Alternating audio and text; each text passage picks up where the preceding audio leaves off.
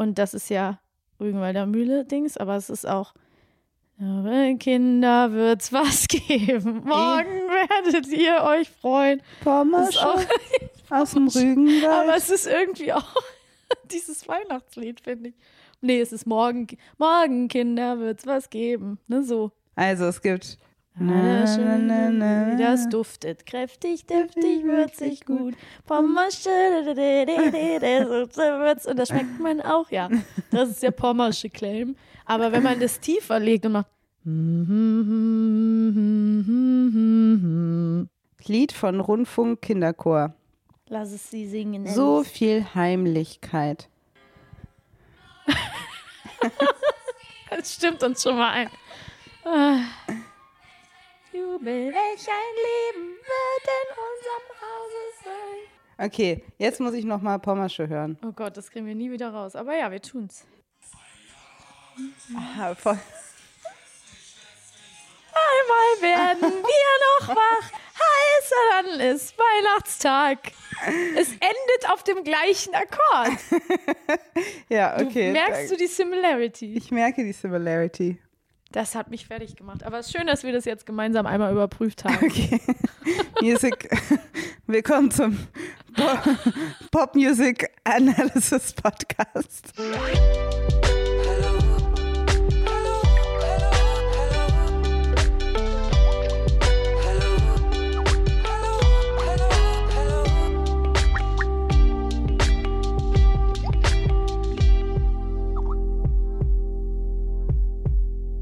Hallo, herzlich willkommen zu Feuer und Brot. Das ist der Podcast von Maxi und Alice, zwei Freundinnen zwischen Politik und Popkultur und am Jahresende auch einfach gemütlich auf der Couch bei Maxi und wir werden sinnieren über das Jahr 2022. Hallo Maxi. Hallo. Ja, du hast recht. Und ehrlich gesagt muss ich sagen, ich freue mich drauf.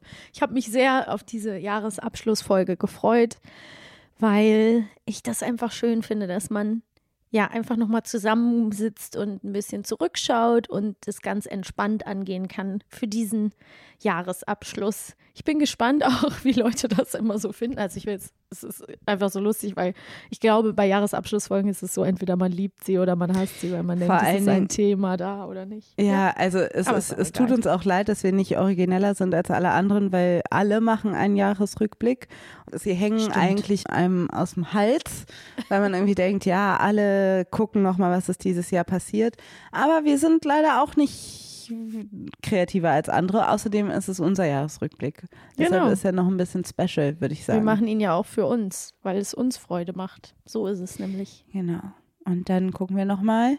Das ist unser sechstes Podcast-Jahr. Und dann ist ja auch immer interessant. Für uns ist es auch immer so eine kleine Dokumentation, um zu gucken, was eigentlich passiert in unserem Leben, seitdem wir uns einmal im Monat aufnehmen. Ja, voll. Und was ist passiert in unserem Leben? Was ist passiert in unserem Podcasterinnenleben? Und es ist auch immer ein Anlass, nochmal zurückzuschauen, was wir ja eben auch gemeinsam getan haben, schon mal, um überhaupt zu checken, was haben wir eigentlich für Themen behandelt? Was ja. haben wir für Folgen aufgenommen? Und wir sind die eben schon mal so ein bisschen durchgegangen. Was interessantes ist, du hast es eben schon hervorgehoben, wir hatten dieses Jahr keine Gäste. wir haben mit niemandem gesprochen, wir wollten mit niemandem reden. Das finde ich auch interessant. Das ist mir irgendwie auch erst jetzt nochmal klar geworden, dass wir dieses ganze Jahr unsere Podcast-Türen nicht aufgemacht haben. Das lag, glaube ich, unter anderem auch daran, dass ich viel verreist war ja. und dass ist einfach generell, das muss ich leider so sagen, meine Energie noch relativ mhm. niedrig ist. Also alles, was so ein bisschen aufwendiger ist, irgendwie nicht so richtig funktioniert gerade. Ja. ja, das stimmt einfach. Ich habe es ja auch schon in der letzten Folge angedeutet. Folgen mit Gästen und Gästinnen einfach aufwendiger zu organisieren sind, dann ist es eben manchmal möglich und manchmal nicht. Vor allen Dingen, als du noch geschnitten hast. Wir haben ja mhm. unseren lieben Christian, der unsere Folgen jetzt für uns schneidet. Das macht er, glaube ich, seit Juni, wenn ich mich nicht irre. Juni, Juli. Stimmt. Erst, muss man sagen. Davor ja. hast du die ganzen Jahre, das möchte ich jetzt, das ist ein guter Zeitpunkt, um das nochmal zu sagen, die ganzen Jahre selber diesen Podcast geschnitten. Mhm. Und man muss einfach sagen, dass es natürlich eine unglaubliche Arbeit ist und eine unglaubliche Arbeit, die du immer gemacht hast, neben deiner anderen Arbeit. und die dich einige Tage gekostet hat, immer jeden Monat und natürlich auch einfach geplant, zeitlich untergebracht werden will und auch oft bedeutet hat, ich kann mich sehr gut daran erinnern, dass du am Wochenende dich dran setzen musstest, am mhm. Abend dich dran setzen musstest, sonntags dich dran setzen musstest. Also es war auf jeden Fall immer auch schon jetzt zeitlich und kapazitätenmäßig eine absolute Herausforderung. Wir das sind stimmt. super dankbar, dass wir jetzt Unterstützung haben, weil es einfach ja. einen riesen Unterschied macht für uns. Es macht so einen Unterschied und ja. wir sind sehr glücklich, dass wir Christian im Team haben Christian kennen wir halt auch schon lange, weil er quasi damals mit dem Pencast auch einer von den Leuten waren, die äh, schon früh gepodcastet haben und ja. auch Feuer und Brot quasi schon seit der ersten Stunde kennt. Und ich glaube, es zahlt sich total aus. Wir sind sehr, sehr, sehr happy. Und ich bin auch, also es ist eine unglaubliche Entlastung. Und das Ding ist halt, Christian kann es halt auch be viel besser als ich. Es ist einfach, er macht es einfach. Es ist, er kriegt das viel schneller hin und er macht es besser. Also von daher ist es halt auch gut, weil ich kann das halt auch. Also ja, aber trotzdem war es irgendwie eine schwere Geburt für uns, das auch loszulassen. Ja, ne? voll. Ne? Also weil man, man ja auch denkt, so, so bisschen, ja. mit den Tönen und dem Timing und was kommt raus und für was entscheidet, ist ja immer ja, so äh, bisschen Entscheidungsfragen. Aber erstens hören wir das ja auch immer noch, bevor wir es veröffentlichen. Natürlich. Das heißt, und dann ist halt leider auch die Erkenntnis, dass man meistens, wenn irgendwas rausgeschnitten wird, man es nicht vermisst. Und das wusste ich auch schon, als ich geschnitten habe, ja. dass man manchmal einfach Sachen rigoros rausschneiden kann und merkt, es fehlt nicht.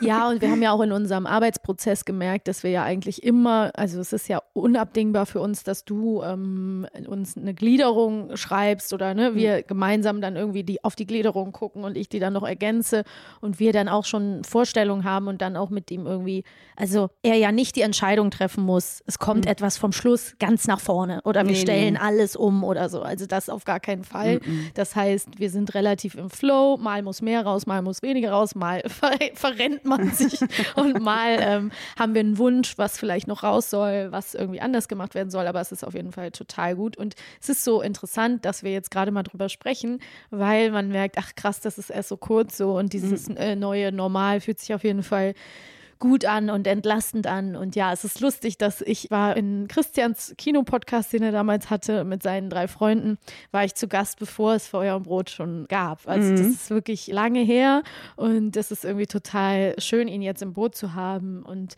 zusammen damit, dass wir irgendwie den Jingle von Chris haben, von Drinnies mhm. und so ist es irgendwie einfach, All die Christians. Alle die Christians Chris heißt du Chris, dann bewirb dich bei uns. Nein, Spaß. Es, wir sind jetzt, es ist eigentlich feministisch, ist es leider ein bisschen eine schwierige Nummer, weil man ja. denkt, es gibt bei Feuer und Brot genauso viele. Frauen, wie es Männer gibt, die Christian, die Chris heißen. Das stimmt. Das Ding ist auch, dass wir natürlich auch ähm, immer uns umgeguckt haben, wer uns unterstützen kann. Das ist aber sich doch so gestaltet, dass es auch nicht immer so leicht ist, äh, Leute zu finden. Also das mhm. muss man auch so sagen. Und auf äh, Chris Sommer, äh, Musical Genius Chris Sommer, mhm. bin ich damals zugegangen, weil äh, wir einen neuen Jingle haben wollten. Ja. Und wir waren dann relativ schnell sehr zufrieden mit unserem flowigen Jingle. Also ja, das hat sich verändert in diesem Jahr. Jetzt sind wir schon so weit gekommen und haben uns noch gar nicht angeguckt, was so an Themen da waren. Was ist dir aufgefallen, als wir noch mal so ein bisschen eben drüber geguckt haben? Was waren für Themen da? Was war anders als vorher? Ich sag mal ganz schnell für unsere lieben Hörenden, unsere, es sind ja nur zwölf Folgen. Also, im Jahr 2022 besprachen Feuer und Brot folgende Themen. Die 2000er und Sex and the City kommt der Postfeminismus zurück, Heterofatalismus, Are Straights okay? Dann haben wir eine Lagebesprechung gemacht, nachdem Russland die Ukraine angegriffen hat und dort nochmal der Krieg ausgeweitet worden ist, eine Lagebesprechung über Krieg und Doomscrolling. Danach ging es um Euphoria, die Serie, die damals gefühlt alle Aufmerksamkeit auf sich gezogen mhm. hat. Äh, wir haben über Scammer geredet und was sie für eine Position im medialen Storytelling haben und was sie über unsere Gesellschaft aussagen.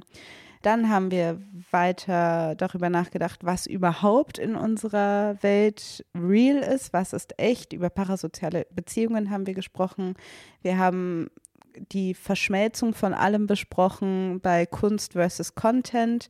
Was ist eigentlich noch Kommerz und was ist Kunst? über Schwangerschaftsabbrüche, nachdem Roe v. Wade gekippt worden ist und Paragraph 219a gestrichen wurde. Dann dachten wir, wir müssen nochmal auf die Grundlagen schauen. Wozu nochmal Feminismus? Über weißen, schwarzen und Choice-Feminismus. Und dann unsere beliebteste Folge in diesem Jahr über That Girl, toxische Vermarktung oder hilfreicher Guide. Und jetzt die vergangene Folge über Mode und soziale Gerechtigkeit, Fast Fashion und warum wir immer noch so viele Klamotten kaufen. So, das war's. Ich finde, das ist eine ganz schön illustre Reihe. Ich, ich finde, die kann sich sehen lassen. Muss ich uns mal kurz äh, selber loben. Ich finde das sehr interessante Themen, muss ich einfach so sagen. Ich auch. Also ich weiß noch, dass die in der letzten Jahresabschlussfolge, ich würde mir wünschen, dass wir so schaffen, uns auch komplexeren Themen zu mhm. widmen und mit mehr Recherche daran zu gehen. Und ich finde, das ist uns auch gelungen. Ja. Also Fragestellungen, die super interessant sind, die aber nicht ganz so offensichtlich sind. Ja. Und mir gefällt es total. Ja, es ist so, haben wir auch schon drüber gesprochen. Ich finde auch, das ist cool, dass wir viele Netzthemen hatten, Themen, die sich auch irgendwie auf Social Media bezogen haben oder gesellschaftliche Entwicklungen, Fragen, die man anhand bestimmter Trends oder Bewegungen oder Themen im, im Netz irgendwie erörtern kann. Du hast eben schon gefragt, ob das auch so ein bisschen Post-Pandemie-Symptom äh, sein kann, dass man einfach sagt, ey, wir haben lange viel Zeit im mhm. Internet verbracht. Tun wir aber auch immer noch und es ist ja auch wahnsinnig gesellschaftsprägend und weltprägend. Deswegen finde ich das auch wirklich spannend. Also so Dinge wie, ja, gibt es viele Beispiele, aber Kunst versus Content, parasoziale Beziehungen und so. Also ich finde das wirklich auch hochinteressant und es sind ja auch alles Sachen, wo man nochmal in verschiedenen Abzweigungen nochmal drauf eingehen kann. Also wir haben versucht, das versuchen wir eigentlich immer, aber wir versuchen natürlich auch irgendwie nachhaltig zu gucken, was, was ist jetzt gerade interessant, hat aber auch noch verschiedene weitere Aspekte, worauf kann man nochmal zurückkommen.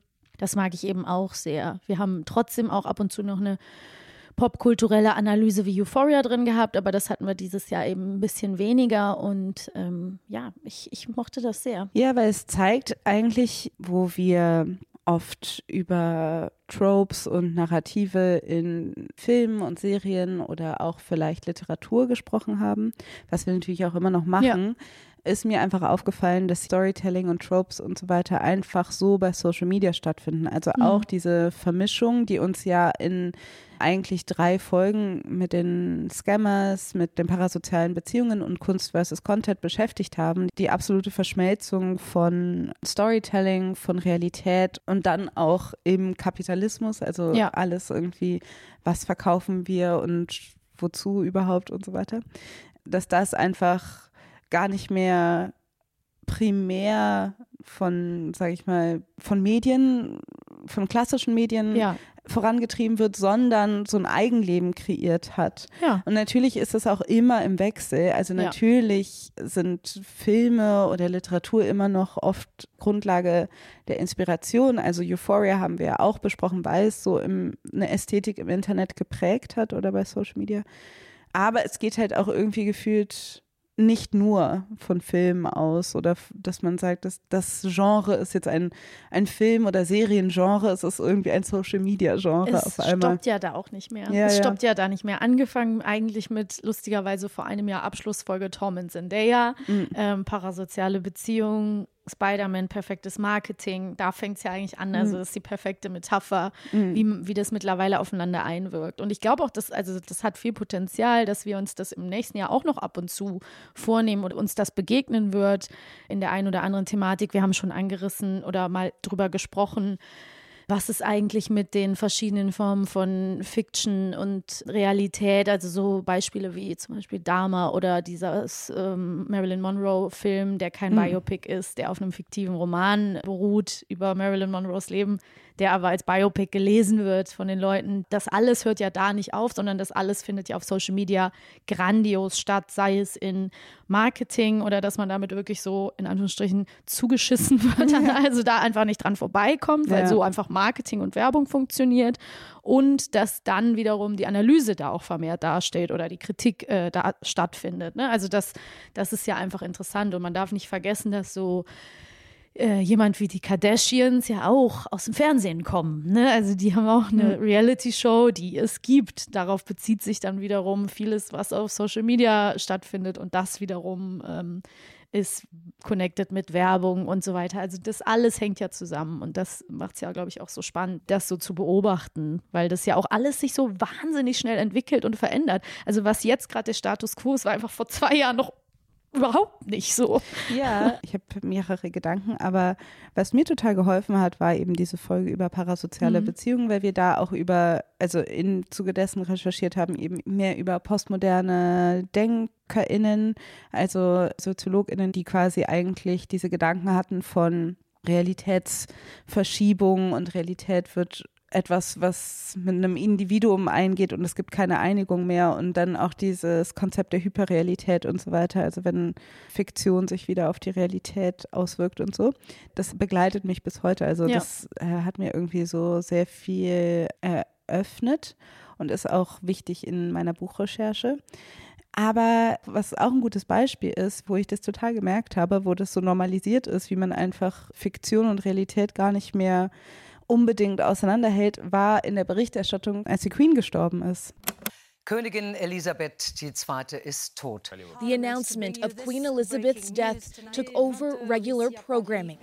Ah ja. Mhm. Weil ich das schon erstaunlich fand, wie oft Leute sich auf The Crown ja. bezogen haben, als ob das etwas wäre, was irgendwie so, wie wir in The Crown gesehen haben, waren ja die Familie damals auch in einem Clinch, bla bla bla. Also, dass ich dachte so, ja, aber das ist ja eine, eine fiktionale Serie. Aber ja, das wurde wow. dann meistens in der Berichterstattung mhm. einfach so wie so ein, wie so ein Dokument der Zeit äh, ja, wow. einfach mhm. mitgedacht. Und ich weiß nicht, wie bewusst es den Leuten ist, wie krass das dann einfach im kollektiven Denken quasi zu dieser Geschichte beiträgt. Weil Leute haben, glaube ich, durch The Crown das Gefühl, sie wissen jetzt genau, was passiert ist Absolut. innerhalb dieser Familie und deuten dann auch die Geschehnisse jetzt danach. Hochgefährlich, hochgefährlich. Also das sehe ich auch so. Schon krass. Also wir haben auch The Crown dann geguckt und besonders die äh, Staffel, wo es dann anfing, sich um Charles und Diana zu drehen. Also mhm. das war ja auch eindrucksvoll. Es war ja auch einfach eine gut erzählte Staffel, aber du hast total recht.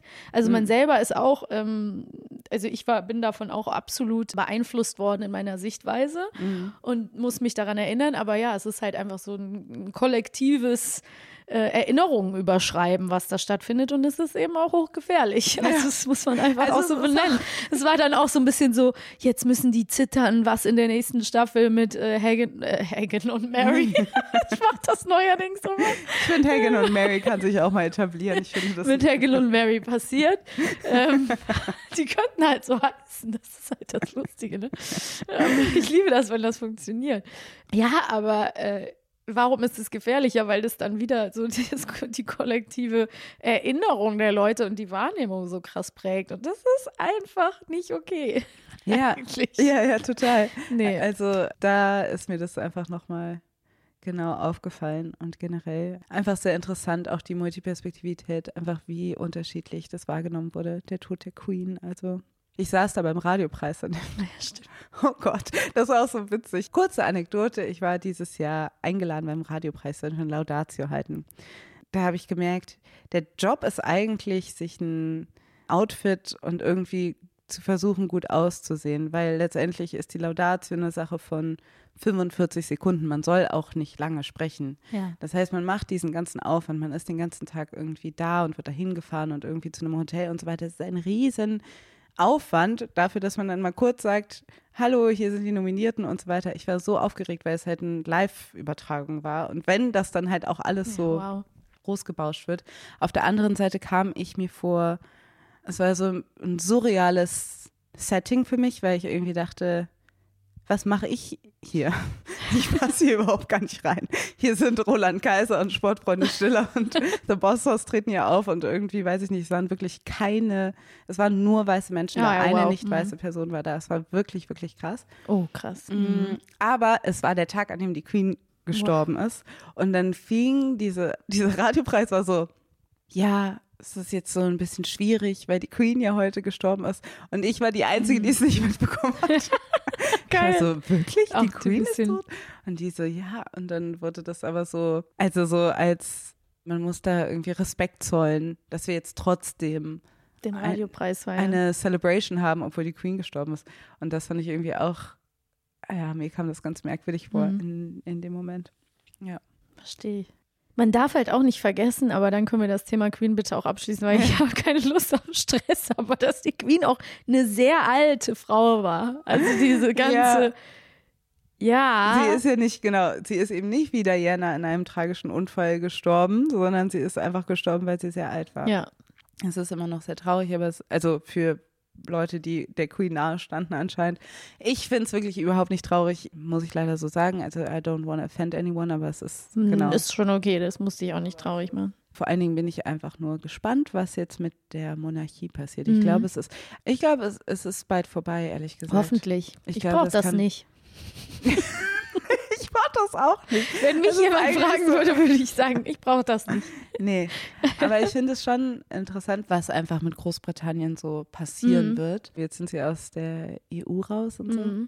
Naja, das finde ich irgendwie spannend. Das ist auf jeden Fall krass. Und das ist jetzt ein bisschen ein Sprung, aber ich muss auch sagen, ich fand so die schwierigste Folge war, was heißt schwierigste Folge oder die Folge, wo ich so auch gar nicht mehr so richtig weiß, wie die war, war die Folge, wo wir versucht haben, einen Lagebericht zu machen zur ähm, Ukraine und zum Doomscrolling und ähm, ich, ich weiß, man soll nicht immer sich Kommentare zu Herzen nehmen, aber ich finde es dann schon immer interessant. Ne? Ich weiß, dass wir überlegt haben, was wir tun können. Wir waren beide irgendwie auch total fertig, wir waren Mhm. erschöpft, uns ging es nicht gut und wir waren beide ein bisschen gefordert damit, was wir jetzt machen, weil wir Mhm. halt dachten, so wir können irgendwie aus verschiedenen Gründen gerade kein anderes Thema uns irgendwie vorstellen und wir wollten einen kleinen Lagebericht machen. Ich habe dann aber auch, kann ich auch ganz offen zugeben, gesagt, dass ich mich nicht genug auskenne, um richtig in die Mhm. Tiefe zu gehen und ich bin wirklich kein Fan von Feel the News, Mhm. gefühlte News. Das ist nicht mein Style. Ich möchte nicht sagen, mir geht es so, das macht was mit mir. Mhm. Das ist einfach nicht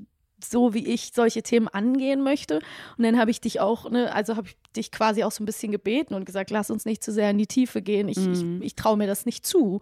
Und ähm, dann haben wir das halt irgendwie so versucht. Und wie gesagt, ich weiß, man soll sich das nicht zu Herzen nehmen, aber es gab dann auch direkt so einen gepfefferten, schlechten Kommentar bei Mhm. iTunes, wo es so war, so äh, heiße Luft, vertane Zeit, das Mhm. war nix so.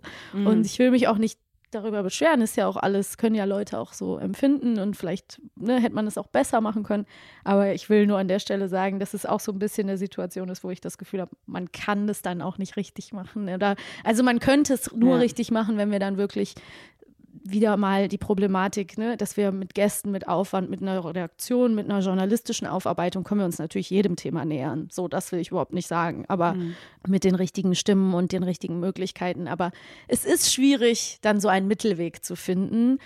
Ich will nicht behaupten, dass der uns perfekt gelungen ist, aber ich gucke da auch auf jeden Fall drauf und denke so, ja, was hätten wir machen sollen, so, ne? Also, das ist ja so ein bisschen die Herausforderung. Wir sind zwar ein Podcast, der in irgendeiner Form politisch ist, weil wir eine Haltung haben Mhm. und weil wir schauen, was für einen Impact kulturelle Narrative haben oder bestimmte Dinge, die in unserer Gesellschaft irgendwie kursieren. Und wenn das dann natürlich trifft auf, sage ich mal, eher harte News, wie Krieg, wo es nicht mehr ist, so ja, was ist ein Trope und Mhm. Narrativ und so weiter. Das spielt natürlich auch in diesen Dingen eine große Rolle, weil Erzählungen, Nutzung von sozialen Nutzung, Medien. Identität, Propaganda, all das spielt natürlich auch eine große Klar. Rolle und man kann das gar nicht voneinander so richtig trennen. Aber für mich ist es so ein bisschen, ich habe natürlich eine journalistische Ausbildung und ich weiß auch, dass man, ja, man kann sich in alles einarbeiten oder es Klar. ist auch ein bisschen die Aufgabe von JournalistInnen, sich in Dinge einzuarbeiten, wenn das quasi die Situation Absolut. verlangt. Aber es muss halt eben unter gewissen handwerklichen Bedingungen passieren.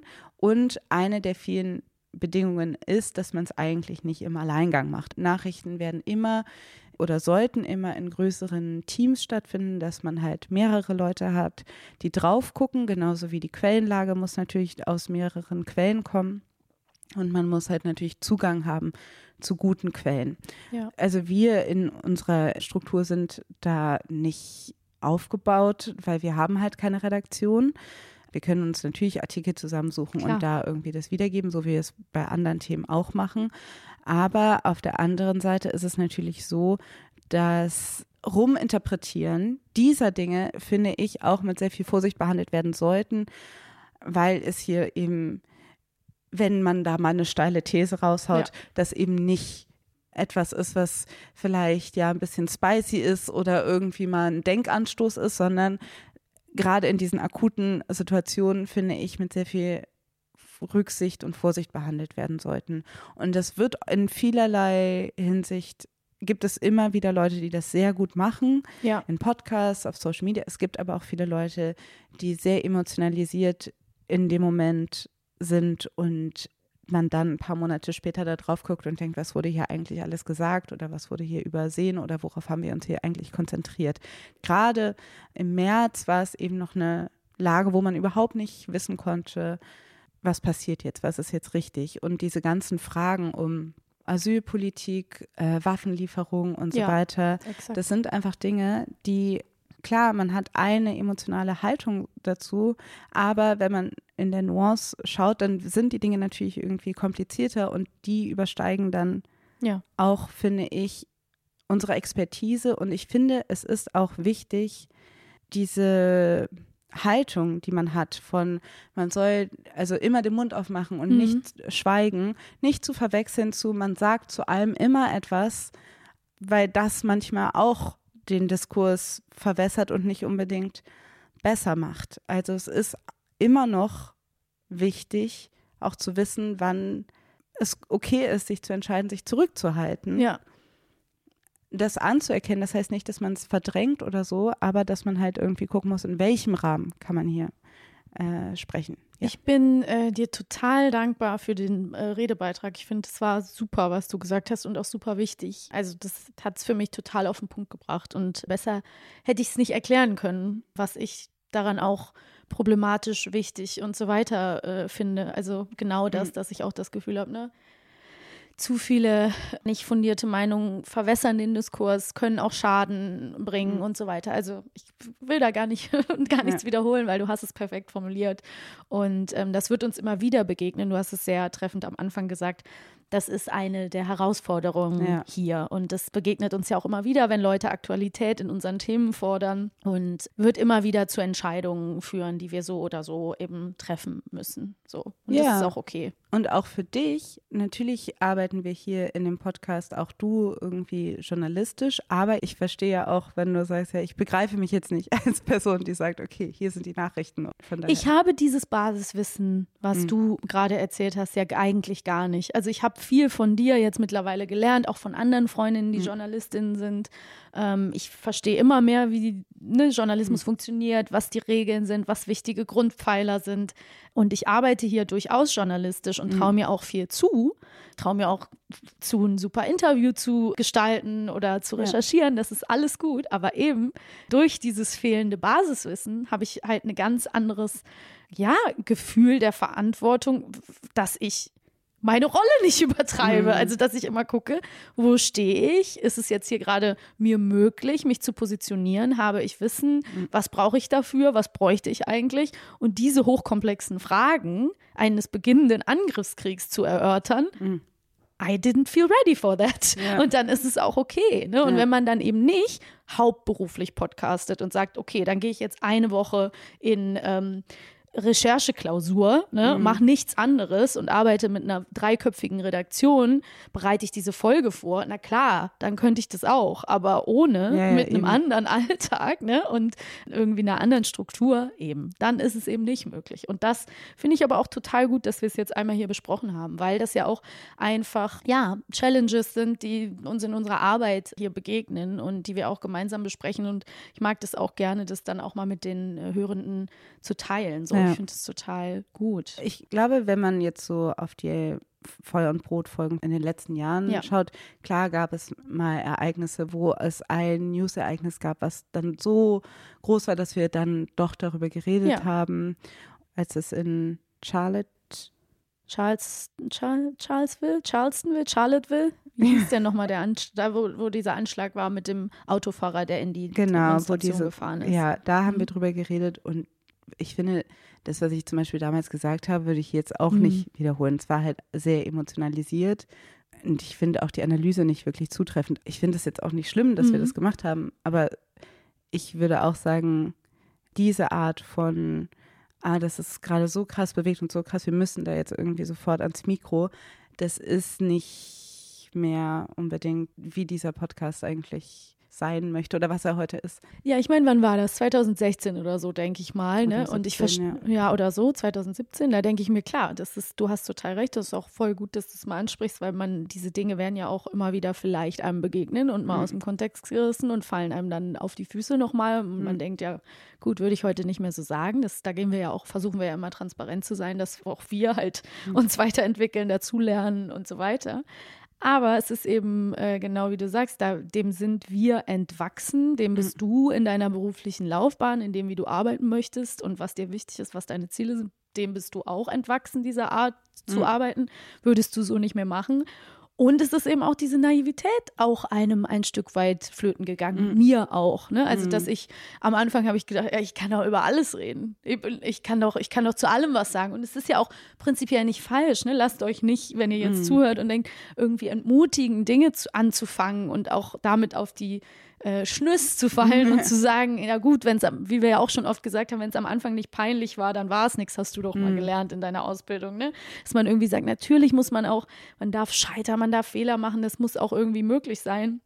Dafür plädieren wir ja immer und trotzdem ist es eben, ja, sind wir jetzt natürlich an einem ganz anderen Punkt als mit, äh, ja, Mitte, Ende 20, als wir den Podcast gestartet haben und einfach gedacht haben, ja, vielleicht hören das mal 30 Leute. Das ist es halt. Das Publikum war natürlich auch ein Ja. kleineres und man selber war jünger und man hatte irgendwie nicht das Gefühl, dass, also genau, Ja. es ist, jetzt hat sich natürlich etwas, äh, der Podcast hat mehr Aufmerksamkeit bekommen.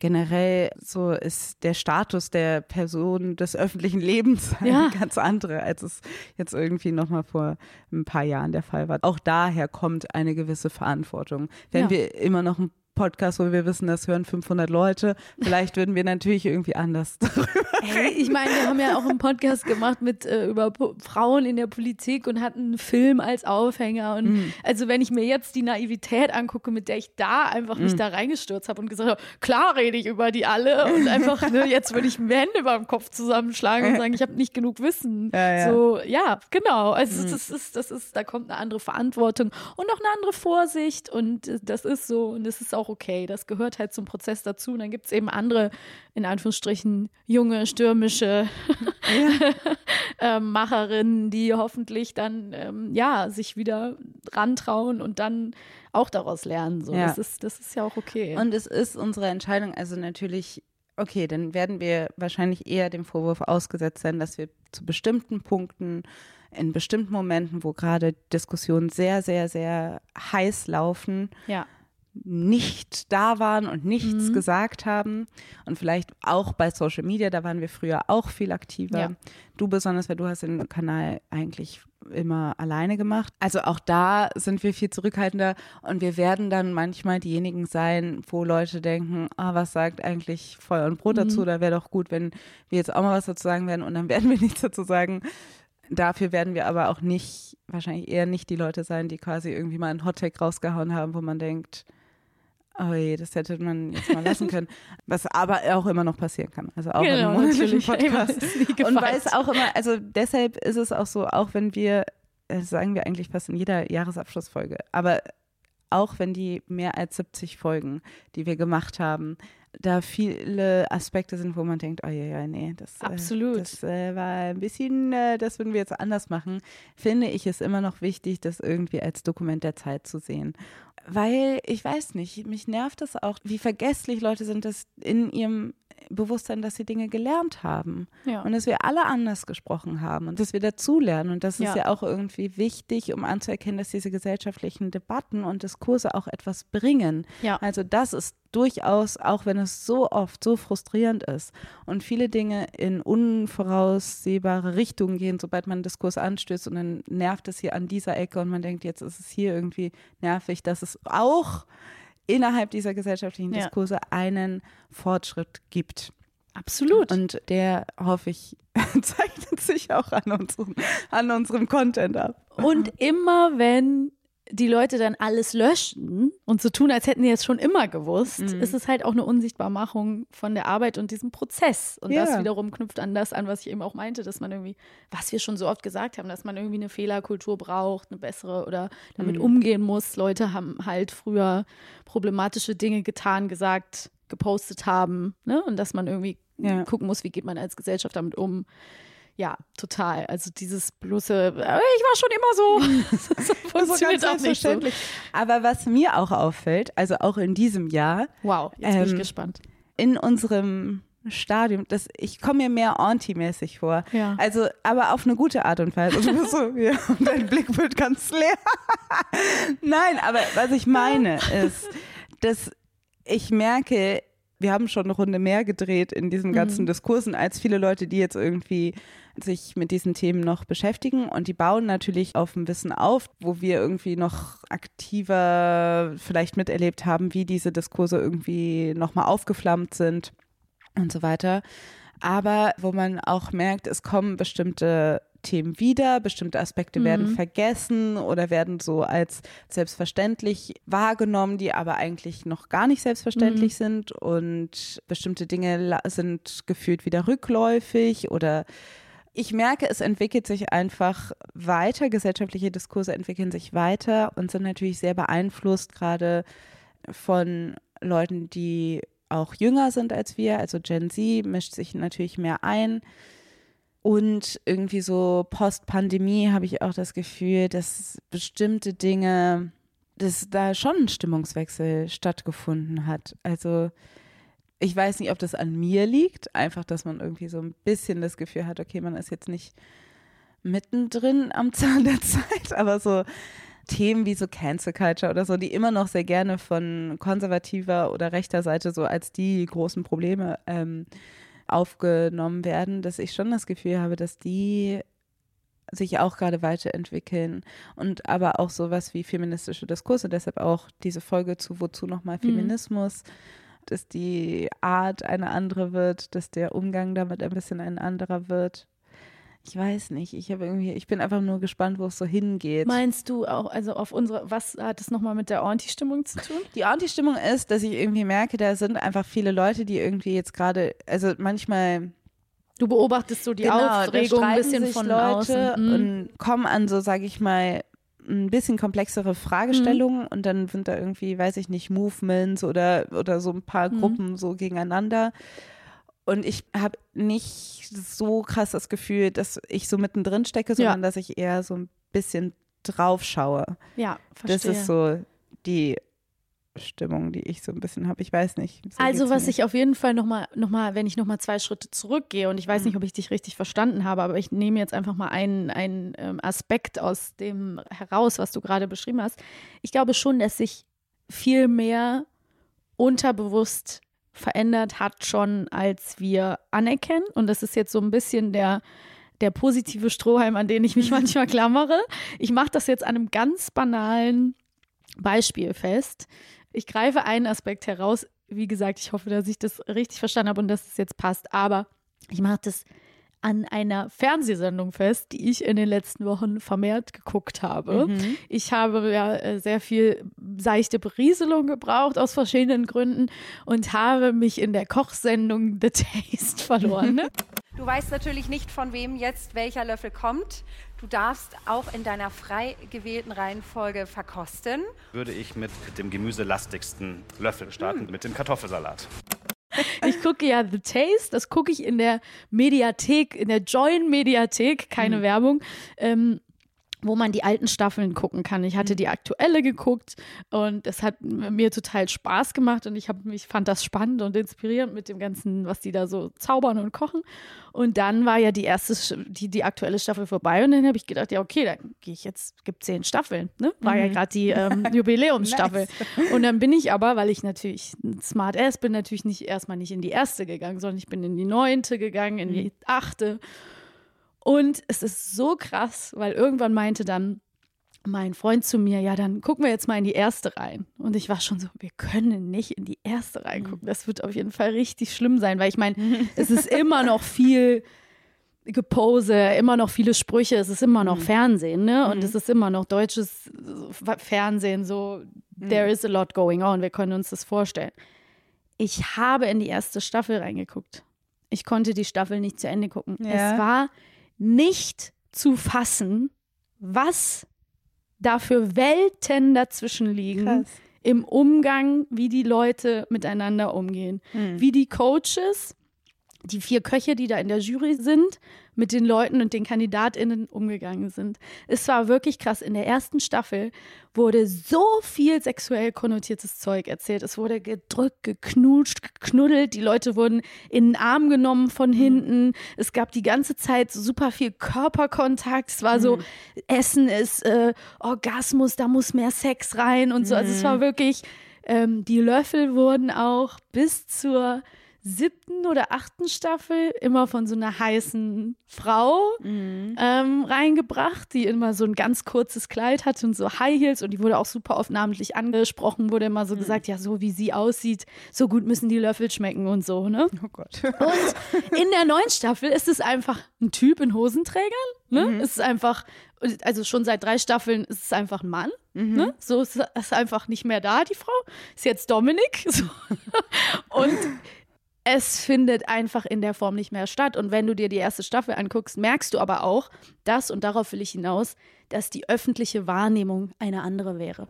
Dass es heute Sachen gäbe, wo einfach Leute das rausnehmen würden und sagen würden, das geht aber nicht. Ja. Das geht aber nicht. Ja. So kannst du eigentlich nicht. Du kannst niemanden im Fernsehen so angrabbeln. Du kannst das und das im Fernsehen nicht zu einer Person sagen. Ähm, das Kandidatenbild ist auch ein anderes. Ne? Also, dass man einfach merkt, da hat sich was getan. Ja. Und ich sag dir, das hat gut getan. Ja. Es hat gut getan. Ja. Weil man einfach merkt, doch ganz, ganz, ganz viel setzt sich eben doch wie kleine, kleine Brocken und Samen in den Köpfen der Leuten fest. Und ob sie wollen oder nicht, Es ist auf es einmal wird unangenehm und man irgendwie merkt, sprießen Ja. und irgendwas davon bleibt vielleicht hängen und irgendwas, und ich will nicht sagen, dass diese Sendung in irgendeiner Weise frei von Ismen wäre oder was auch immer, Mhm. aber diese Entwicklung zwischen diesen zehn Jahren zu sehen, das war krass. Und Mhm. Ja. ähm, um ehrlich zu sein, mich persönlich hat es erleichtert, weil ich einfach gemerkt habe, doch, da ist was passiert. Ja. Wir als Gesellschaft blicken jetzt anders auf bestimmte Dinge. Ja. Ob es die ganzen reaktionären, konservativen, rechten Leute wollen oder nicht. Ja. Das ist so. Das finde ich schön, dass du das erzählt hast. Das gibt mir jetzt auch wieder so ein bisschen Hoffnung. Ich merke nämlich auch, dass ich. Nee, ich ziehe die Stimmung jetzt nicht direkt wieder runter. Ich Nein, merke, dass nein. ich sehr, alles sehr scheiße finde. Dann kannst du ruhig, wir versuchen es danach wieder hochzuziehen. Ja, Das genau, ist in das letzter wollte ich eigentlich ganz oft so, dass, es, dass, ne, dass ich so versuche, so ein positives Und ich so, nope. ist alles okay. Sag, was du sagen möchtest. Wir kriegen Also ich finde das voll schön. Diese Beobachtung, danke dir für diese Beobachtung. Das ist hoffnungsgebend und das ist sehr gut. Auf der einen Seite merke ich auch, es kommen ja immer noch viele so Bücher raus oder in, ich glaube auf dem CDU Tag letztens wurde das auch nochmal so, die Woke-Elite und alles ist ganz schlimm und ein falsches Wort und dann bist du irgendwie raus und die Linken machen alles ganz schlimm. Also das hat mich zum Beispiel 2021 richtig fertig gemacht, als es so diese Narrative nochmal verstärkt gepusht worden Ja, sind. ist ich habe äh, Mhm. eh schon letztes Jahr über den Identitätspolitik-Diskurs gerantet. Aber dieses Jahr kommt es mir einfach so lächerlich vor, Mhm. weil was man halt leider sieht, ist, dass diese Bewegungen wirklich nicht das Problem sind. Das, was hier sich durchsetzt und das, was die Demokratie gefährdet, sind Sachen, die von rechts kommen. Also gerade auch, wenn man in die USA schaut Klar. oder so, also eben da wurde Roe v. Wade gekippt, da ist im Supreme Court einfach wirklich ganz schlimm. Also es gibt ja auch Gesetze, die durchgesetzt werden sollen, die quasi Wahlrecht einschränken sollen und die kommen alle von konservativer Seite. Und nicht nur in den USA, aber auch in vielen Stellen merkt man, das Problem kommt nicht von links. Das sind so Nebelkerzen, um davon so abzulenken. Also so die Ja. Faktenlage ist so krass, dass man einfach merkt, hier, das hat gar nichts mehr mit links zu tun, es hat einfach was mit Nee, mit links hat das mit, schon lange mit nichts Fakten zu zu tun. tun. Also es ist so ein schlechter Schachzug, finde ich, von den Konservativen bestimmte Probleme so nach links zu schieben. Allen voran Klimakrise. Also es Ja, da denke ich natürlich das- auch gerade dran. wenn ich dann jetzt irgendwie einen Söder höre oder eben einen Dieter Nuhr, die irgendwie sagen, die woke Elite und bla bla bla. Friedrich Merz, ja. Friedrich Merz und so. Die haben alle kein anderes so, Problem, kann, oder also was? Ich, man darf die, Mhm. man darf nicht diesen Trump-Fehler machen und die wieder irgendwie so zu unterschätzen in ihrer Wirkung und dass sie dann auch Nee. Gehör finden. Aber ich schaue mir das an und denke, ihr seid wirklich, ihr, ihr, habt keine Argumente mehr. Nee. Ihr rudert hier völlig lost. Das finde ich manchmal so krass, dass ich so darauf schaue und denke, ihr versucht hier noch an was festzuhalten und versucht irgendwie eine Nostalgie für eine Zeit Mhm. irgendwie wieder hervorzuheben, eben erste Staffel The Taste, damals war noch alles besser. Ja, ja, so, das das ist ist so, die aber einfach over ist Ja. und die da den, den absoluten Untergang heraufbeschwören und man merkt, nein, es ist nicht der Untergang, es ist eigentlich viel cooler. Das ist nicht der Untergang. Ja. Der Untergang droht wo, von woanders, Ja. aber das wollt ihr gar nicht als Problem anerkennen, Ja. sondern schiebt das alles in die linksgrün versiffte Ecke. Das, daher kommt es nämlich. Das man ist wirklich denkt, so aber wenn man so macht, clownesk, wenn man, aber man darf es eben nicht clownesk nennen, weil man die damit dann wieder schon verharmlost. Aber du hast halt total, du Ja. hast total recht. Perfekte Metapher ist diese Winnetou-Geschichte Mhm. Anfang des Jahres, wo man einfach auch wieder sieht, so das wurde so hochstilisiert, ein, ein äh, Shitstorm wurde beschrieben und Dinge wurden beschrieben und benannt, die gar nicht passiert sind. Ne? Ja. Also kann in die Shownotes gerne den, den auflösenden Artikel, wo Mhm. das nochmal alles faktenmäßig belegt ist, dass es niemals eine Idee davon gab, dass äh, ähm, die Bücher irgendwie verbrannt werden sollten oder Ja. was auch immer, was die Konservativen da alles erzählt haben. Also Mhm. das ist, finde ich, eine gute Metapher für dieses absolute Festklammern an irgendwelchen Nebelkerzenthemen, anstatt wirklich Probleme anzuerkennen, die wir als Welt haben. So, Total. Also, und, und was ist deren Antwort? Es gibt jetzt Präventivhaft für hier die letzte Generation und dann werden irgendwie KlimaaktivistInnen, die Straßenblockaden machen, schon mal irgendwie präventiv ins Gefängnis gesteckt. Oder dann werden die als TerroristInnen bezeichnet und so weiter. Und dann denke ich so, pff, also macht das noch eine Weile, aber so, das wird alles nichts, also das Ja, das alles wird es nicht aufhalten. Die, ja, weil der Klimawandel interessiert ja, sich auch gar nicht. immer dafür. versuchen sich so in diese Metakritik zu flüchten und zu sagen, ja, aber wie, wie die das machen, ist nicht richtig. Ich denke, das ist wirklich Zeitverschwendung, sich darüber zu unterhalten. Aber das kommt ihnen ganz recht, weil sie eigentlich keine guten Antworten haben auf das eigentliche Problem. Und das wird mir immer, immer klarer. Weil sie sich damit auch gar nicht beschäftigen wollen. Das hat man ja auch dann gesehen. Nee, an Markus Lanz, wie ja. er da die, äh, diese junge Klimaaktivisten-Sprecherin so Mhm. angegangen hat und ihr dann gesagt, sie müssen doch positiv sein. Ich will nur sagen, was ist das für ein Menschenbild? Sie sitzen hier mit 20, Sie müssten optimistisch sein. Sie müssten Zutrauen haben in die Fähigkeiten von Menschen. Sie müssten Zutrauen haben in die Fähigkeit zur Anpassung. Unsere ganze Menschheitsgeschichte hindurch ist eine Geschichte der Anpassung. Uns als Spezies hat erfolgreich gemacht, dass wir uns angepasst haben. Immer wieder. Ich nerv Sie gerade. Ja, Ja, sagen weil Sie warum. wir können uns nicht an ein so schnell veränderndes Klima anpassen. Der Mensch passt sich an, er hat sich immer angepasst und dann wirklich nicht bereit war, das anzuerkennen, dass sie einfach Argumente hatte ne, Ja. und er ge- gerudert ist. Also Ja. er, es war einfach lächerlich. Ja. Er hat danach zu Recht das sehr oft vorgeführt bekommen, was das für ein lächerlicher Auftritt war, weil es ist einfach immer mehr eine Fakten- und Realitätsleugnung. Yes, that's it. Genau. Und ich hoffe halt, dass diese Angstmacherei, die äh, seitens der Rechten kommt, halt nicht so viel Anklang findet und dass wir so ein bisschen klüger sind als vielleicht noch 2016, Sehr wo. Leute gedacht haben, ernsthaft so, ja, der Rechtspopulismus Verschwindet von selber wieder. also die einen haben irgendwie gesagt, der Rechtspopulismus verschwindet von selber wieder und die anderen haben halt gesagt, der Rechtspopulismus kann uns retten, weil wenn die sagen, wenn sie sagen, das ist alles kein Problem Ja. und wir können alles äh, noch so weitermachen wie bisher und die Welt wird nicht untergehen, dann glauben wir das einfach und ich hoffe, dass sich das nicht wiederholt, Ja. auch wenn Trump sich wieder als Präsident aufstellen hat lassen. Please, Das ist bitte nicht. Kanye West aber auch, ne? Hat er sich aufstellen Will, glaube ich, auch wieder. Ah ja, ich dachte, das wäre nur so Getöse.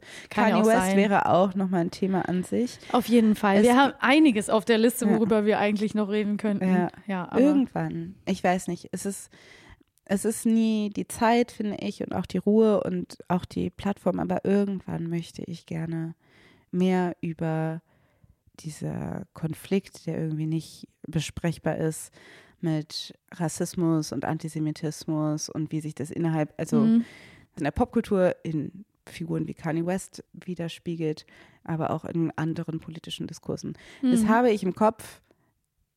Es ist jetzt ein Teaser, der vielleicht nirgendwo hinführt, aber ich denke da viel drüber nach. Machst du, mach dir da mal ein kleines Lesezeichen. Das ist doch gut. Dann Mhm. hast du hier offiziell ein kleines Bookmark dran gemacht. Podcast-Lesezeichen. Erinnert Alice mal dran in ein paar Monaten. Also da muss man wirklich auch genau sein Ja, und vorsichtig, absolut. weil das kann auch Absolut. schnell irgendwie nach hinten losgehen. Ja, und das, das sehe ich auch oft. Ja. Leute irgendwie versuchen, irgendwelche Hottakes da rauszuhauen und man denkt so, ne. Ja, da kann man nicht kurz denken. Und das Nee. kann, ist auch nichts für mal eben, für Ja. drei Slides, glaube ich. Ja.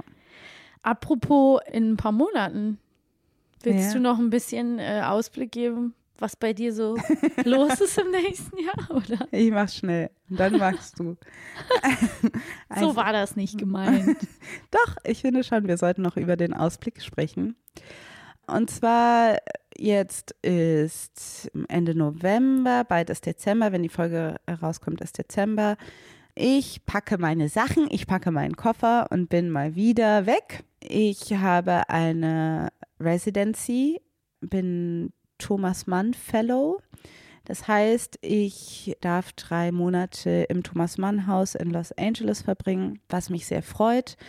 Da bin ich von Januar bis Ende März und da recherchiere ich über Tanz und Identität und Macht. Was ich damit mache, weiß ich noch nicht genau. Ich finde es aber einfach ein interessantes Thema, was das mit der eigenen Identität zu tun hat im politischen Sinne.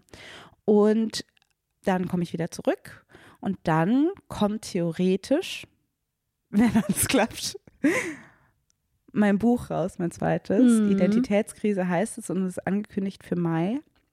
Ich sage, wenn alles klappt, weil ich tatsächlich noch mitten im Schreibprozess bin Mhm. und das ein sehr verkopftes Buch ist und ich nicht weiß, ob ich bis dahin so zufrieden bin mit dem, was Mhm. ich geschrieben habe. Es ist ein Thema, was mir sehr an Herzen liegt und was ich irgendwie immer noch wichtig finde. Ich finde nämlich, das Thema Identität ist ein sehr wichtiges, aber ich finde, es wird sehr schlecht besprochen in vielen, vielen Aspekten, oft nicht nur, aber sage ich mal, es wird sehr gerne instrumentalisiert und ich finde es eigentlich viel zu wichtig, um das einfach nur so zu verheizen Mhm. für irgendwelche populistischen Parolen. Da versuche ich einfach einen Text zu, zu formulieren. Genau, und das wäre dann im Mai und dann ist auch schon bald Juni und ich glaube, da passiert auch was. Aber äh, vielleicht erzählst du mal darüber. Ich bin aufgeregt. Ich Ja. habe richtig Herzklopfen und so Bauch, Bauchziehen. Oh Gott, Maxi. Ja, also erstmal werde ich dich ja wahrscheinlich, wenn alles klappt und alles gut geht und es gesundheitlich möglich ist, noch kurz besuchen in LA. Mhm. Ähm, das wird nämlich schön. Auch noch eine andere Freundin von mir lebt da und wir werden vielleicht auch die ein oder andere Podcast-Folge aufnehmen. Ja. Und dann gucke ich tatsächlich ähm, mit ganz neuen Augen auf das nächste Jahr, weil ich nämlich schwanger bin. Und ja, wenn alles so läuft, wie man sich das vorstellt und alles gut läuft, dann kommt Anfang Juni das erste Feuer und Brotbaby. raus. oh Gott, ich bin so. Ja. Ich habe überlegt, ob ich es äh, hier im Podcast erzählen will, aber ich merke, dass ich es erzählen möchte. Mhm. Ich teile ja nicht so viel Privates, aber ich glaube, wenn diese Folge rauskommt, ist ja wahrscheinlich so um den Dreh der 15. Dezember. Und es ist dann auch ungefähr mein Geburtstag. Ne? Ich habe am Mhm. 17. Dezember Geburtstag. Da werde ich 34. Mhm. Und ich glaube, dass ich dann auch eh ready bin, das so zu teilen und dass es dann auch an der Zeit ist, weil dann ist ja genau wie du sagst, dann ist irgendwie, geht es dann noch relativ schnell. Ne? Dann sind es irgendwie noch fünf Monate, Anfang Juni bin ich ausgerechnet und es ist natürlich wahnsinnig aufregend, weil es gäbe so viele Themen, die ich dazu mit dir hier besprechen wollen würde. Also, Ja. weil man sich natürlich wahnsinnig viele Gedanken macht und das auch so viele Fragen aufmacht mit, was macht das mit der eigenen Identität? Was hat man für Sorgen?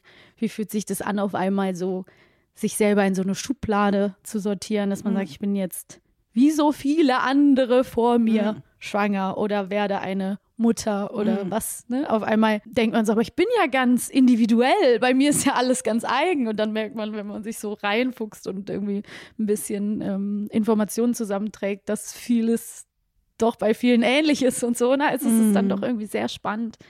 Und ähm, es ist natürlich auch ein, das ist mir sehr bewusst, ein Thema, was bei sehr vielen Menschen sehr viel auslöst. Also es ist ein Privileg, schwanger werden zu können oder ein Privileg, entscheiden zu können, ob man ein Kind bekommen möchte. Und es ist auch nicht, die Entscheidung ist auch natürlich auch mir nicht leicht gefallen. Ich habe lange, lange, lange schon mit meinem Partner immer wieder darüber gesprochen und es sind einfach viele, viele Gedanken, die da so in meinem Kopf rumschwören. Wer weiß, was noch so seinen Weg in die ein oder andere Folge findet. Und lustigerweise ist es ja auch an viele Identitätsfragen in einer anderen Art und Weise geknüpft, ne? Dass man Fall. sagt so, ich habe vorhin schon zu dir gesagt, ich habe Angst, dass ich dann irgendwie für dich verschwinde als spannende Gesprächspartnerin erstmal, weil ich irgendwie so viele andere Dinge im Kopf habe. Oder ist es auch eine Flucht ins Private? Das habe ich auch schon mal zu dir gesagt, ne? dass ich irgendwie dachte, flüchte ich mich jetzt vor anderen wichtigen Dingen. Aber das sind so Sachen, wo ich dann auch denke. das Ich glaube nichts dergleichen. also was ich glaube, ich erstens freue ich mich wahnsinnig und ich kann verstehen, dass du so aufgeregt warst. dass So richtig so- ja, das ist ja, ich merke, deine Hände sind ganz kalt. Oh Mann. Aber ja, das ist halt einfach was ist mehr lebensverändernd als das? Und auf der anderen Seite bin ich so, ich bin so glücklich und auch irgendwie so auf so stolz, bei diesen ähm, Lebensschritt zu gehen, ist halt auch, eben, es ist so eine krasse Entscheidung und ich bin einfach sehr, sehr gespannt. Ich versuche dich mit Offenheit, mit Excitement und Freude irgendwie da zu begleiten, weil ich weiß, da kommen immer Sorgen und es gibt immer irgendwie kritische Gedanken, also wo ich auch gerne immer mit dir darüber rede. Ich glaube auch vor allen Dingen, dass es ganz im Gegenteil so ist, dass du nicht als spannende Gesprächspartnerin wegfällst. Also das überhaupt nicht. Ich glaube, dass das eine Perspektive ist oder eine Lebenserfahrung, die uns nur bereichern kann. Die, also ja, auf einer freundschaftlichen Ebene wie in, in diesem Podcast. Also, dass ich das überhaupt nicht so sehe, dass ich denke, oh, und dann wird alles irgendwie ähm, langweilig oder so, weil bestimmte Dinge dann anders sind, sich Mhm. wandeln. Vielleicht kann man sagen, bestimmte Dinge sind dann vorbei, aber Mhm. man kann auch sagen, sie sind dann einfach, sie sind transformiert, sie sind, bestimmte Dinge bleiben auch gleich. Ja, also ja. du wirst jetzt auch nicht von Grund auf eine neue Person sein und klar, ich will da überhaupt gar nichts zu sagen, weil ich eben keine ähm, werdende Mutter bin und keine Mutter bin, aber klar sagen viele Leute, dein Leben ist einfach ein anderes, aber auf der Klar. anderen Seite bist du auch immer noch die gleiche Person. Das ist halt eben auch so eine philosophische Identitätsfrage. Und wenn du sagst, flüchtest du dich ins Private, diese Angst, ich verstehe auch, was du meinst. Natürlich denkt man erstmal so, ja, deine Priorität wird dann erstmal Mhm. sein, ein Kind großzuziehen Ja, und sich mit um dieses erstmal, und ja. ja, und äh, sich um dieses Kind zu kümmern, weil sonst macht es halt auch keiner. Also erstmal. Gibt noch einen Vater, aber Gibt noch einen sonst ja, Vater, ja. natürlich, also, aber so ihr als Familie. Ja, ja, aber primär sind wir Aber das ist halt so, aber die Sache ist, ich will auch gar nicht so diese Abwertung Nee, vom. Privaten oder so zu tun, als ob das jetzt irgendwie etwas ist, was weniger, ähm, es ist dein Leben und ich glaube auch anhand des Lebens, das so ein Kind zu haben, wird man, glaube ich, sich sehr, sehr viele Gedanken nochmal machen über Klar. Gesellschaft, über Menschheit, über all diese Dinge, die uns eh beschäftigen. Wenn auch vielleicht in einem Rahmen, der zuerst aus dem Privaten rauskommt. Ja. Aber auf der anderen Seite frage ich mich manchmal auch, wie sehr das nicht eh ohnehin zutrifft. Auf ja, das alle anderen. stimmt. Also von daher, ich bin auf jeden Fall sehr froh. Ich weiß auch, ich werde es gar nicht so an mich reißen, aber ich, natürlich verändert das auch was für mich und ich freue mich aber sehr drauf. Also ich möchte Platz und Raum machen. I can't wait to meet this little person. Ich auch nicht. Ja, es ist wirklich so, jetzt werden die nächsten Monate ähm, spannend und ähm, herausfordernd und wir hoffen eben einfach, dass alles gut geht. Ich möchte auch noch mal ganz kurz sagen, um von diesem schönen Abschluss auch wieder wegzureißen, das ist wirklich, und das wollte ich nämlich unbedingt noch einmal gesagt haben, da werden jetzt auch alle, die schon Mütter oder Eltern sind, sagen, ja, klar, weiß ich schon, aber ich wusste es eben nicht. Ich finde es schon krass, dass die ersten drei Monate körperlich so herausfordernd sind. Mhm. Und das hatte mir persönlich niemand gesagt. Dann mhm. sagt sofort jeder, dass die ersten drei krass sind und dass da unheimlich viel passiert, natürlich. Und dass das aber die Zeit ist, wo man es bitte keinem sagen soll. Also ja. mir ist schon klar, wo das herkommt, dass natürlich das Risiko, dass eine Schwangerschaft dann ähm, nicht weiterläuft, dass es zu einer Fehlgeburt kommt oder was auch immer, dass es dann noch sehr groß ist und dass man deswegen gesagt hat, ja, damit man es nicht allen erzählt und dann irgendwie sagen muss, es ist was Schlimmes passiert oder was auch immer. Aber mir hat das persönlich sehr widerstrebt, weil ich halt einfach gemerkt habe, ich bin körperlich an vielen Stellen total herausgefordert, zum Beispiel bei der Arbeit oder so, wenn man mit Übelkeit oder Kreislaufbeschwerden zu kämpfen hat und zwischendurch ja öfter was essen muss, was weiß ich, ne, bestimmte Dinge einfach äh, beachten muss und man das aber wirklich nicht teilen kann, gerade in dieser mm. vulnerablen Anfangszeit. Und es hat für mich auch wirklich so ein bisschen diesen 50er Jahre Madman-Flavor, ein bisschen mm. dieses so, lasst das Private bitte bei euch. Also wenn mm. was Schlimmes passiert, dann behelligt bitte nicht die Gesellschaft damit. Ja. Weil ich so ein bisschen bin so, klar, ich muss das jetzt nicht jedem auf die Nase binden, aber in meinem Freundeskreis würde ich doch auch erzählen, wenn was Schlimmeres passiert wäre. Das ist natürlich ja. jedem selbst überlassen. Ich rede hier nur aus meiner Perspektive. Ja, ja aber ne? ist, ich finde das sehr nachvollziehbar. Diese Frage, warum ist es so privat oder warum mhm. ist so die allgemeine Regel, dass das niemandem etwas angeht? Man kann auf der einen Seite sagen, ja, das ist irgendwie Privatsphäre, aber die Frage ist, warum ist es so tabuisiert. Doch tabuisiert. Und warum darf man nicht darüber reden, weil es eben ein höheres Risiko geben könnte? Und was ist dann tatsächlich, wenn auch der Fall eintritt, dass die äh, Geburt nicht weitergeht? soll man dann auch nicht darüber reden. Also so es ist so ein ja. bisschen, es führt natürlich dann zu einer Entnormalisierung von bestimmten Dingen und das ist halt schon schwierig für ja. werdende Eltern oder schwangere Personen, in, also abverlangt wird, dass gerade wenn eigentlich klar wird, dass irgendwie jetzt so was krasses passiert, sie eigentlich erstmal das mit sich alleine dealen, aushändeln sollen. Also es ist eine gute Frage, ob das noch zeitgemäß ist. Und ich muss halt auch sagen, dass mir eben das ja auch abverlangt hat und das ist eben einfach was, was mir persönlich nicht so entspricht, dass ich so permanent was vorspiele. Also mhm. ich muss halt permanent so, ich habe immer das genannt, so eine Komödie vorspielen. Mhm. Also dass ich so auf dem Geburtstag bin und dann, haha, nee, ich trinke keinen Alkohol, ich mache sober November, hahaha. so und das dann jedem sagen. Und mhm. weil es ja so einfach in vielen Kreisen so normal ist, dass wenn man Alkohol trinkt, dass man auch immer trinkt. Und mhm. also, da, ich bin einfach niemand, dem das leicht fällt, dann ja. an so einem Abend da die ganze Zeit äh, so zu tun, als ob. Glaub, und das souverän dann jedem auch rüberzubringen. Ja. Wenn ich auch weiß, dass viele sich dann eh schon denken, ja, oder bist du schwanger, was naja. auch wieder problematisch ist. Aber ich meine einfach nur, ich, ich soll dann da, also eine Freundin hat ganz lieb mir die Ratschläge gegeben, wie sie es gemacht hat, hat gesagt, ich habe mir schon alkoholfreies Bier in äh, normales Bierflasche reingefüllt. Ich habe mir ähm, beim Barkeeper dann ähm, ein Tonic Water geben lassen und dann schön Limetten rein und Eis, damit es aussieht wie ein Gin Tonic. Und I get mhm. it, niemand ist gezwungen, die Sachen direkt zu erzählen. Und das muss man ja auch wirklich nicht, mhm. wenn man sich schützen will aber ich, kann das nicht. Ja, also ich ja, kann diesen Aufwand nicht betreiben. Ich möchte diesen Aufwand nicht betreiben. Vielleicht übersehe ich was, aber es ist ja nun mal auch so, dass es auch keine Garantie gibt, dass nach den ersten zwölf Wochen, nach den drei Monaten oder vier Monaten dann alles immer glatt läuft. Das ist mhm. alles eine sehr fragile Zeit, das ist eine fragile Situation, das ist ein ganz großes Glück, wenn ein Kind auf die Welt kommt und das alles irgendwie klappt mhm. für alle Beteiligten. so sage ja. ich jetzt mal ganz salopp.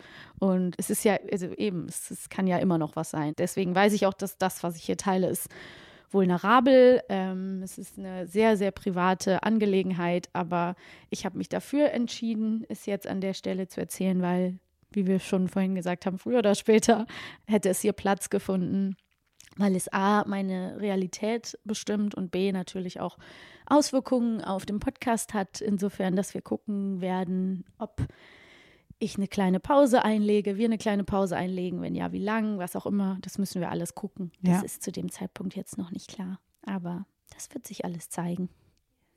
Und ja, ich danke dir, dass ich hier den Raum mir nehmen konnte, Ey, da jetzt mal ein bisschen danken. drüber zu sprechen. Ich freue mich, dass du schön. drüber gesprochen hast. Es ist äh, spannend. Also unser Leben ist spannend. Nein, ich finde es spannend. Und ähm, ja, mal gucken, wie es wie es weitergeht. Aber im, sagen wir mal, im neuen Jahr passieren auf jeden Fall Dinge. Es passieren Dinge. Ja. Es werden Dinge passieren, genau. Auch hier im Podcast. Ich bin gespannt, was uns für Themen begegnen werden im neuen Jahr. Ich bin gespannt, wo es uns hintreibt und was wir gemeinsam in LA erleben, was du erleben wirst, wie sich das alles gestaltet. Und wir schauen neugierig und doch mit nicht erstickender Hoffnung, mit nicht ersterbender Hoffnung ins Jahr 2023.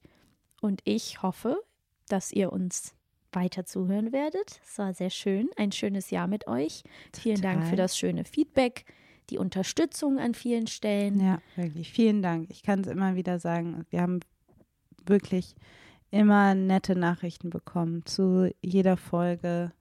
Ähm, vielen, vielen Dank für euer Interesse. Danke auch an die, die zu unseren Live-Podcasts Ja. gekommen sind, in Köln und Münster und nach Lüneburg auf dem Festival uns gelauscht haben. Ja. Das waren auch große Highlights. Auf jeden Fall. Schon viel passiert dieses Jahr. Wow, ja. Ja. Nee, ich freue mich sehr, dass es weitergeht im neuen Jahr. Aber jetzt macht es euch erstmal gemütlich. Ich hoffe, ihr kommt gut durch den Rest Dezember und Lasst euch nicht stressen. frohes Neues, ne? Genau. Tschüss. Ciao. Das war Feuer und Brot. Konzept von Alice Hasters und Maximiliane Hecke. Der Schnitt kommt von Christian Eichler. Und die Intro-Musik von Chris Sommer.